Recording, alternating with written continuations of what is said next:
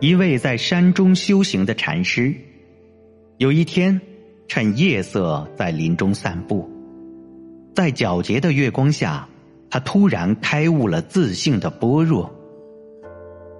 他喜悦的走回住处，发现自己的茅屋有个小偷光顾。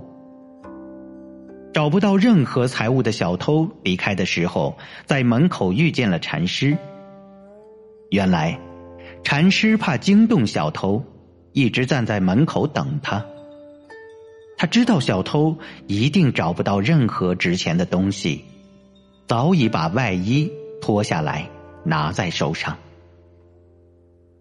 小偷遇见禅师，正感到惊愕的时候，禅师说：“你走老远的山路来探望我，总不能让你空手而还呐。”夜凉了，你穿上这件衣服走吧。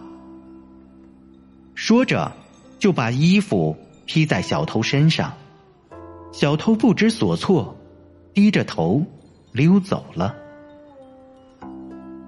禅师看着小偷的背影穿过明亮的月光，消失在山林之中，不禁感叹道：“可怜的人呐，但愿我。”能送一轮明月给你。禅师目送小偷走了之后，回到茅屋里，赤身打坐，伴着窗外的明月，进入了空境。